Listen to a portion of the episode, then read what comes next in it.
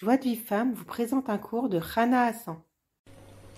Alors en fait, on avait, on avait vu l'importance de, de faire Rejmon Nefesh euh, dans la joie. Et euh, vous, étiez, vous étiez pas là, mais en fait, dans l'audio d'avant, j'avais dit que qu'en fait, il y avait un homme qui, qui disait qu'il euh, il faisait pas Rejmon Nefesh, ça l'angoissait trop. Alors il avait décidé de voir que c'est Nekuda Tovat, et il lui dit, de voir que son, le bien qui est en lui, le Rav, il lui a dit, c'est vrai que c'est sûr que si ça t'attriste, c'est sûr que c'est pas, c'est pas, c'est pas génial. Mais il faut être honnête avec soi-même, il faut reconnaître qu'on a des défauts. Alors là, maintenant, il va nous expliquer c'est quoi les règles du jugement. Il y a huit règles du jugement.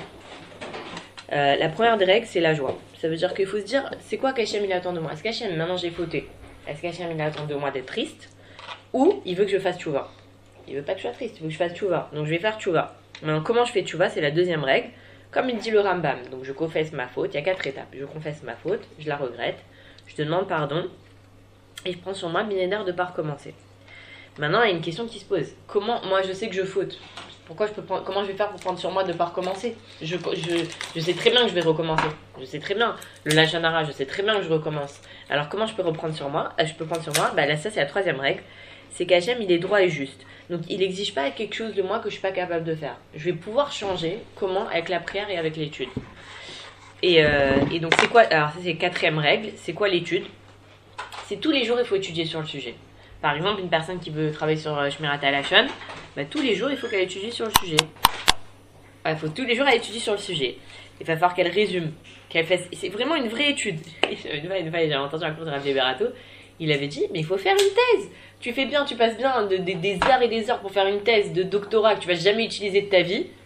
Et pour faire et pour quelque chose qui, qui va oui t'aider au niveau spirituel pour changer et tout ça, tu dois faire une thèse. Donc tu dois étudier tous les jours, résumer les points po- les points positifs de la qualité, les points négatifs de- du contraire, c'est-à-dire les points positifs de, de dire de retenir, se retenir de dire du Hachanara, les points négatifs de dire du Hachanara, prendre des notes, faire des résumés.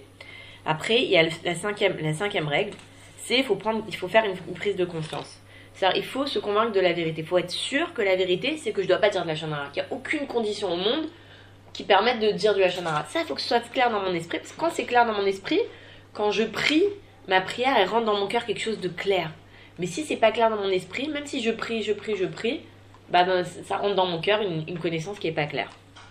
Maintenant, la sixième règle, c'est quoi? C'est la prière. Tous les jours, il faut consacrer un temps de prière à ce sujet-là. Si par exemple, voilà, je travaille sur Hashem, tous les jours, il faut que je consacre un moment après pour, pour faire Hashem.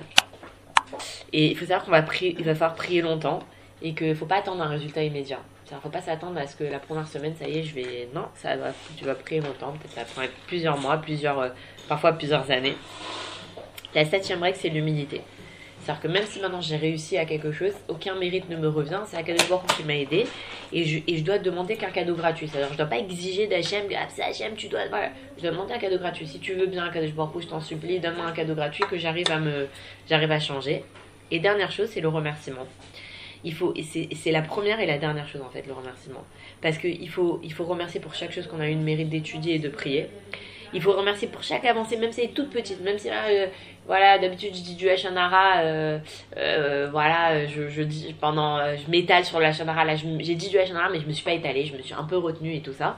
Bah faut remercier Hachem, faut remercier pour tout ce qui reste aussi à faire. Et quand on remercie, alors Hachem il nous aide, parce qu'il voit qu'on est, on est reconnaissant pour ce qu'il nous aide et il nous donne les forces de continuer. Et ça, c'est des règles qui nous dit le Rav, c'est important de les étudier et de prier pour les appliquer parce que sinon, le- justement, le Cheshbon Nefesh, ça risque de nous attrister, de nous éloigner d'Hachem. Voilà, c'est terminé pour aujourd'hui. Je vous souhaite une bonne journée et à très bientôt. Bye Pour recevoir les cours Joie de vie femme, envoyez un message WhatsApp au 00 972 58 704 06 88.